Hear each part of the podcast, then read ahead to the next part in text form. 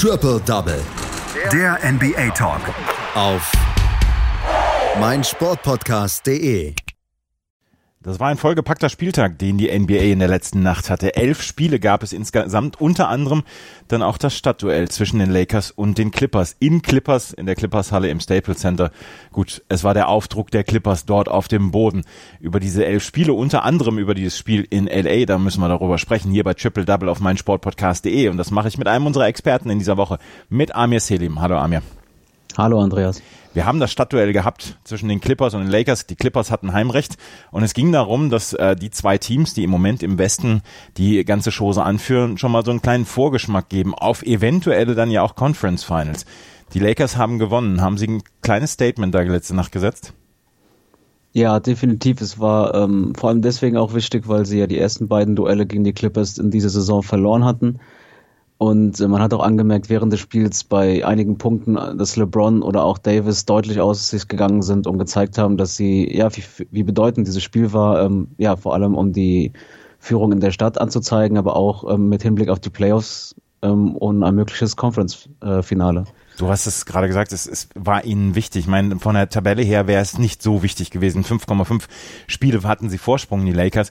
Aber es ging darum, einfach dann auch mal zu zeigen, wenn jetzt die ähm, Conference Finals kommen sollten zwischen den Lakers und den Clippers, wir sind da. Und vor allen Dingen hatte ich das Gefühl, dass LeBron James hier mal ein Statement setzen wollte. Ja, definitiv. Es war generell für ihn ein sehr starkes Wochenende. Er hatte ja bereits gegen die Bucks am Freitag äh, 37, 8 und 7 aufgelegt.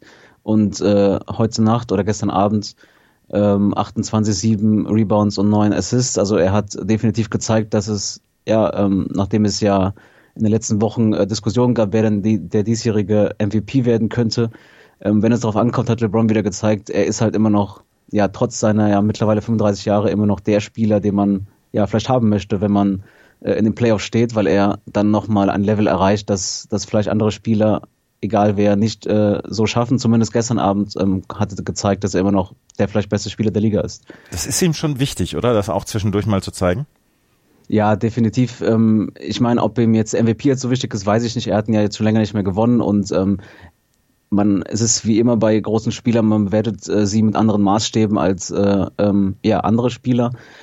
Aber ähm, ich glaube, er will auf jeden Fall nochmal zeigen, dass, dass er immer noch, ja, aus seiner eigenen Sicht definitiv noch die Nummer eins der Liga ist. Und ähm, ja, wenn er so spielt, dann müssen die anderen Spieler halt erstmal zeigen, dass sie da mithalten können. Und gestern Abend hat er definitiv ähm, ja seine auch sein Allround-Talent gezeigt, nicht nur Punkte zu scoren, sondern auch den Team anzuführen in anderen Bereichen und ähm, seine Mitspieler aufzusetzen. Ich finde das schon bemerkenswert, dass jemand äh, so eine intrinsische Motivation dann immer noch hat, dann auch zu zeigen, Leute, hier an mir kommt dann erstmal keiner vorbei. Vor allen Dingen, weil er ja auch ein eher schwaches letztes Jahr hatte, als er dann äh, eher häufig verletzt war, die Lakers ähm, dann auch äh, in den Playoffs nichts gerissen haben, beziehungsweise die Playoffs nicht erreicht haben das war, dass, dass diese Motivation dann noch besteht, dieses Jahr zu sagen, Leute, dieses Jahr zeige ich es euch. Ich meine, er muss es niemandem mehr beweisen.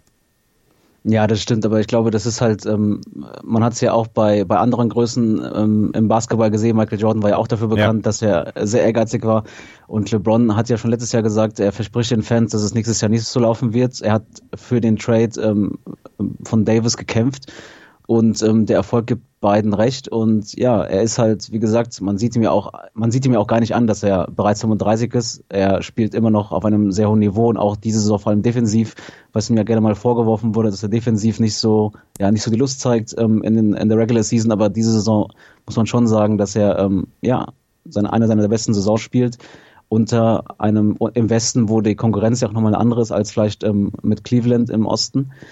Ja, und wie gesagt, wenn er so spielt, wie er es jetzt am Wochenende gezeigt hat, egal ob gegen die Bucks oder gegen äh, die Clippers, dann ähm, ja, gehört er definitiv zu den Top-Spielern ist oder ist vielleicht sogar der beste Spieler der Liga. Wie ist das Spiel denn jetzt letzte Nacht gelaufen gegen die LA Clippers? War das ein Start-Zielsieg für die Lakers? Nein, es war ein, ein, sehr enges Spiel. Es gab bis zum äh, vierten Viertel nicht mal äh, eine zweistellige Führung ähm, eines Teams.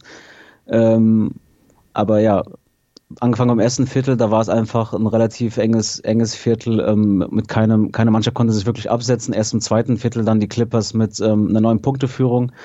Aber diese, die Führungen ähm, in dieser Größe hielten nie wirklich lang. Äh, ein Team konnte halt immer ähm, recht schnell rankommen und dann im dritten Viertel war es dann, legten die Clippers, äh, legten die Lakers dann den Grundstein für, die, für den späteren Sieg. Mhm. Ähm, die Lakers haben am Ende mit 112 zu 103 gewonnen. Im äh, vierten Viertel haben sie ja das Spiel an sich gezogen. War es nur LeBron James, der das Spiel an sich gezogen hat? Anthony Davis hat auch gute Zahlen abgeliefert. Ja, genau. Davis auch mit 30 Punkten. Ähm, vielleicht nochmal besonders hervorzuheben. Ähm, äh, Avery Bradley, einer der quasi aus dem erweiterten Cast, der aber äh, gestern starten durfte. Und ja, der hatte sechs Dreier in dem Spiel, gerade im, im dritten Viertel äh, mit vier Dreiern, mit vier seiner sechs Dreier und ähm, ja, definitiv entscheidend dafür, dass die Lakers dann in Führung gingen. Und ähm, ja, aber vor allem die drei waren es, die gestern ähm, das zumindest offensiv ähm, die Aufgaben geschultert haben. Ja, du hast es gerade gesagt, äh, Avery Bradley 24 Punkte, Anthony Davis 30, LeBron James 28 Punkte, 82 Punkte von 112. Alleine nur von diesen drei Spielern, da werden ja alle anderen dann äh, ja zu Statisten degradiert. Gab es irgendjemanden noch, der sich so ein bisschen äh, heraus ja, stechen konnte. Dwight Howard hat nur sechseinhalb Minuten gespielt, auch Javal McDee nur zwölf Minuten. Ähm, dass die beiden Big Men keine Spielzeit bekommen haben, äh, ist dann ja wohl auch Zeichen, dass die, dass die Lakers dann eher klein gespielt haben, oder? Ja, beziehungsweise, ja, Howard hat es nicht, Howard und, ähm, ja, und McGee hatten nicht wirklich äh, Chancen, sich da zu zeigen. Sie hatten Schwierigkeiten ähm, in der Zone nicht, nicht zuletzt, weil die Clippers einfach auch defensiv einer der stärksten Teams sind. Ähm, wenn man noch jemand erwähnen kann, äh, Caldwell Pope vielleicht, der ähm, neun Punkte gemacht hat und ähm, zumindest und effektiv von vom aus dem Feld war, vier von sechs. Ähm, auch Rondo im, im dritten und vierten Viertel mit äh, ein, zwei Layups. Das sind zwar dann, ähm, ja, wie gesagt, nur kleine Strecken im Spiel, aber man braucht halt auch dann äh, genau diese Momente, wenn, weil auch James Davis oder jetzt in dem Fall Bradley nicht äh, alle Punkte machen können. Dementsprechend ist es auch wichtig, dass die, dass die Bank dann ähm, den ein oder anderen ähm, wichtigen Punkt macht. Wer konnte bei den Clippers überzeugen? War es Kawhi Leonard? War es das Spiel Kawhi Leonard gegen, ähm, gegen LeBron James? Also sie haben sich da teilweise auch äh, gegenseitig verteidigt. Ähm, Kawhi vor allem äh, von der von der 3 nicht so gut wie sonst. Ähm, klar, er hat 27 Punkte gemacht, auch Paul George gestern ähm, mit einer guten Nacht. Ähm, und von der Bank Harrell ganz gut, aber letztlich ähm, ja, ist äh, Kawhi Leonard nicht, nicht, ähm, nicht ganz überzeugend, wie man es von ihm sonst kennt. Man hat den Eindruck, dass er vielleicht, auch wenn man es ihm nie ansieht, ähm, vielleicht doch ein, ein paar Nerven zeigen musste. Ähm, aber ich glaube, das Problem waren bei den Clippers auch eher die Spieler, die sonst gerne mal mehr punkten. Also Lou Williams ähm, hatte gestern beispielsweise Probleme, ähm, ja, ein Spiel zu finden, sowohl offensiv als auch defensiv. Ich hätte nichts dagegen, wenn wir das in den äh, Western Conference Finals das Spiel nochmal sehen würden, die Serie. Du? Nee, also man sieht ja, man hat ja gestern schon gemerkt, dass die Atmosphäre war sehr gut. Ähm, klar, es ist halt ein Stadtduell, dementsprechend auch ähm, ähm, vielleicht auch ein Vorteil äh, fantechnisch für die Lakers, aber es war, ja, die Intensität war da, defensiv beide Teams können, ähm, können defensiv den Gegner schon zum Verzweifeln bringen. Und klar, man hat halt dann mit George Davis, ähm, Leonard und LeBron halt äh, vier der größten Spieler der Liga und dementsprechend auch, ähm, ja, es, es wäre sehr interessant, das äh, in den Playoffs nochmal zu sehen ein Duell, was wir in den Playoffs wahrscheinlich nicht erleben werden. Und wenn wir es erleben würden, dann wäre es eine Riesensensation. Ist das der Oklahoma City Thunder gegen die Boston Celtics? Die Oklahoma City Thunder im Westen, die Boston Celtics im Osten. Diese Serie könnten wir nur in einem NBA-Finale sehen. Und wie gesagt, wenn wir das erleben, dann hat die Liga einiges vorher schon durchgemacht. Die Oklahoma City Thunder haben bei den Boston Celtics mit 105 zu 104 gewonnen. War das ein ähnliches Statement wie das der Lakers gegen die äh, Clippers? Naja, es war in dem Sinne, es war ein anderes, äh, andere Form von Statement. Ähm, klar, die beiden sind nicht im direkten Duell in der Conference, aber die ähm, Thunder haben ja schon über die Saison hinaus bewiesen, dass sie auch deutlichere äh, Rückstände aufholen können und auch gestern Nacht haben sie es wieder geschafft, ähm, ja, eine fast, fast 20 Punkte Rückstand ähm, wieder aufzuholen und in den entscheidenden Momenten waren sie mal wieder wirklich stark. Ähm, ja, nicht zuletzt äh, Dennis Schröder, der mit äh, Stil und Layup acht Sekunden vor Schluss das Spiel dann zugunsten seiner Thunder entschieden hat. Du hast es gerade gesagt, Dennis Schröder war wohl der entscheidende Mann für die Oklahoma City Thunder in der letzten Nacht, hat insgesamt 27 Punkte gemacht, sechs Assists, hat 10 von 21 ähm, getroffen, 47,6 Prozent. Erstens, ähm, es gibt viele Spielzüge über ihn. Zweitens, er traut sich viel zu. Und drittens, er kann diese Spiele entscheiden. Das ist ja schon ein bisschen ein Unterschied zu dem Dennis Schröder, den wir in den letzten Jahren gesehen haben, oder? Ja, ich glaube, man merkt mittlerweile zum einen, dass er die einfach die Erfahrung hat, die er vielleicht in seiner Zeit bei Atlanta beispielsweise noch nicht hatte. Ähm, und zum anderen, dass die Rolle, die er halt spielt, er spielt äh, sehr viel. Also er spielt nicht nur mit der mit der Bank oder mit den Bankspielern, aber diese Rolle nach dem Motto sechster Mann, er kommt rein, er, er führt ähm, zeitweise das, äh, die zweite Garde an, aber dass er auch dann wie gestern Nacht dann halt auch in den letzten Minuten dann dabei steht und an der Seite von Chris Paul oder Gallinari ähm, seine Chancen bekommt. Und ja, er hat einfach ein Selbstverständnis mittlerweile entwickelt, dass man einfach merkt, dass er, er weiß, was er kann und äh, ja, dementsprechend souverän spielt er dann auch teilweise. Die Boston Celtics werden sich sicher für die äh, Playoffs qualifizieren, das steht fest. Sie sind auf Platz drei nach wie vor in der Eastern Conference. Wie bitter war diese Niederlage dann für die Boston Celtics in der letzten Nacht und wer konnte hier dann überzeugen? Weil, wie es nach den Zahlen aussieht, hat die gesamte Starting Five eigentlich kein schlechtes Spiel gemacht. Es war in dem Sinne enttäuschend für die Celtics, weil es jetzt schon die vierte Heimniederlage in Folge war mhm. und das äh, seit 2015 ähm, kam das nicht vor. Und ähm, ja, generell sind sie momentan halt in so einem kleinen ja, Tief. Ähm, das haben auch die sowohl der Trainer Brad Stevens als auch ähm, Gordon Hayward angesprochen, dass sie halt gesagt haben, gut, man hat manchmal solche Phasen, in denen man äh, Probleme hat und dass sie das bis zu den Playoffs ähm, ja wieder verbessern wollen. Ja, gen generell war, waren sie auch gar nicht so schlecht. Wie gesagt, sie haben im zweiten Viertel schon mit fast mit 18 Punkten geführt, also fast 20 Punkte Führung und haben die erst zum Ende des äh, zweiten Viertels dann die ähm, Thunder wieder rankommen lassen, die sieben Punkte in Folge machen konnten und anschließend dann in den äh, gerade im dritten Viertel dann nochmal einen größeren Run hatten. Also an sich war war der war der Auftritt nicht total verkehrt, aber klar, dass man dann am Ende dann ähm, ja nicht nur nicht nur die Thunder wieder rankommen lässt, sondern sie dann auch gewinnen lässt, war sehr unglücklich und man hatte auch äh, genügend Chancen, das Spiel selbst zu gewinnen im Ende. Also es war letztlich vor allem eine fehlende, ja, Kaltschnäuzigkeit, kann man vielleicht sagen, im Vergleich zu den Thunder, die dann halt in den entscheidenden Momenten gerne mal die Punkte machen. Das dritte Viertel werden sich die Celtics wahrscheinlich nochmal genauer angucken, weil das haben sie mit 21 zu 31 verloren, ähm, nachdem sie ähm, dann ja schon, du hast es gesagt, relativ komfortabel dann auch geführt haben. Das war ein Blitzstart dann von den Thunder. Ja, die Thunder haben ähm, beginnend im zweiten Viertel ähm, bis zum bis zu Beginn des vierten Viertels einen 43-23 Run, also sie haben 20 Punkte mehr gemacht in der Zeit. Ja. Und ähm, ja, dann, wenn man so viele Punkte zulässt und selbst dann äh, nicht schafft, Punkte zu machen, dann ja, dann kann man auch so eine komfortable Führung äh, schnell aus der aus der Hand geben. Ja, wie gesagt, das, ist, das, sind halt, das sind halt so Momente, die, die wird man sich definitiv nochmal anschauen, weil ja, sie dürfen einem eigentlich nicht passieren, egal wie gut der Gegner ist.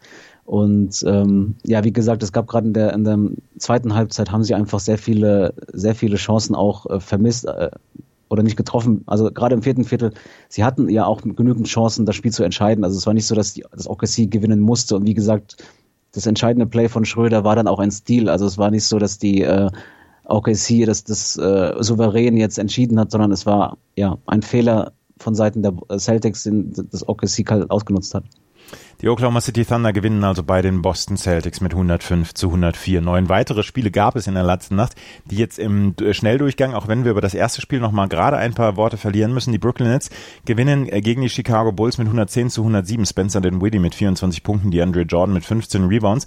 Die Brooklyn Nets haben letzte Woche bekannt gegeben, dass sie sich von ihrem äh, Head Coach Kenny Atkinson äh, getrennt haben. War das dann einfach nur der Verlauf dieser Saison? Ich meine, ohne äh, Kevin Durant, ohne Kyrie Irving wird es ja schon schwer, dann auch Siege zu holen.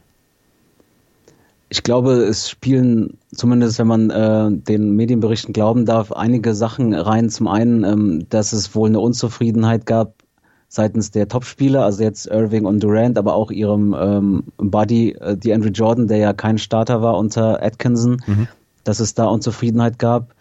Ähm, und zum anderen wird aber auch kolportiert, dass Atkinson selbst das irgendwann äh, ja nicht äh, äh, nervend fand, dass er da sich immer um die ja um die Stars, um ja, man kann abwertend auch Dieben sagen, kümmern muss, während er ja vorher schon ähm, die, Net die Netze übernommen hat zu einem Zeitpunkt, als sie ganz unten waren und auch viele junge Spieler dann hatten. Ähm, also ich würde sagen, ja, es, es scheint wohl eine Mischung aus, Unzu aus Unzufriedenheit beider Seiten gegenüber zu sein und ähm, dann hat man sich halt dazu entschieden, das sich dann zu trennen. Ja, es ist halt, es ist halt wie so oft in der NBA sind äh, die wenige Stars können können eine Mannschaft ähm, dominieren oder sowohl spielerisch als auch dann ähm, in der, in der Mannschaftsführung und wenn die dann halt nicht zufrieden sind oder den, den Trainer nicht komplett unterstützen, dann ähm, ja, haben sie nur noch eine große Macht, da etwas zu ändern. Die Brooklyn Nets gewinnen dieses Spiel ohne Head Coach beziehungsweise ohne den alten Head Coach Kenny Atkinson mit 110 zu 107 gegen die Chicago Bulls. Minnesota verliert zu Hause gegen die New Orleans Pelicans mit 107 zu 120. Drew Holiday mit 37 Punkten mit einer Monsternacht. Die Phoenix Suns gewinnen gegen die Milwaukee Bucks, die allerdings ohne Giannis Antetokounmpo angetreten waren, mit 140 zu 131. Devin Booker mit 36 Punkten und Ricky Rubio mit einem Triple-Double sorgten dafür, dass die Phoenix Suns den zweiten Sieg in Folge sichern konnten. Die Miami Heat gewinnen bei den Washington Wizards mit 100 zu 89. Bam Adebayo mit einem super Abend, 27 Punkte, 14 Rebounds, 6 Assists. Die Indiana Pacers gewinnen bei den Dallas Mavericks mit 112 zu 109. Domantas Sabonis mit 20 Punkten und 17 Rebounds. Da halfen auch die 36 Punkte und 10 Rebounds von Luka Doncic nichts, äh, um die Niederlage der Dallas Mavericks dann zu verhindern. Die Houston Rockets verlieren zu Hause etwas überraschend, sehr deutlich mit 106 zu 126 gegen die Orlando Magic. Bei den Magic mit äh, DJ Augustin 24 Punkte und Nikola Vucevic mit 16 Rebounds. Die Cleveland Cavaliers gewinnen zu Hause in Overtime mit 132 zu 129 gegen die San Antonio Spurs. Andre Drummond mit 28 Punkten, Kevin Love mit 18 Rebounds. Die New York Knicks gewinnen gegen die Detroit Pistons mit 96 zu 84. Julius Randle mit 22 Punkten und 12 Rebounds erfolgreich. Und die Sacramento Kings verlieren zu Hause gegen die Toronto Raptors mit 113 zu 118. Norman Powell mal wieder mit einem starken Spiel für die Toronto Raptors. 31 Punkte für ihn. Elf Spiele gab es, aber alles im Schatten des Stadtduells der Lakers gegen die Clippers. Das war Amir Selim mit seinen Einschätzungen zu den wichtigsten Spielen dieser letzten Nacht. Danke, Amir. Danke auch, Andreas. Triple Double. Der NBA Talk. Auf meinsportpodcast.de.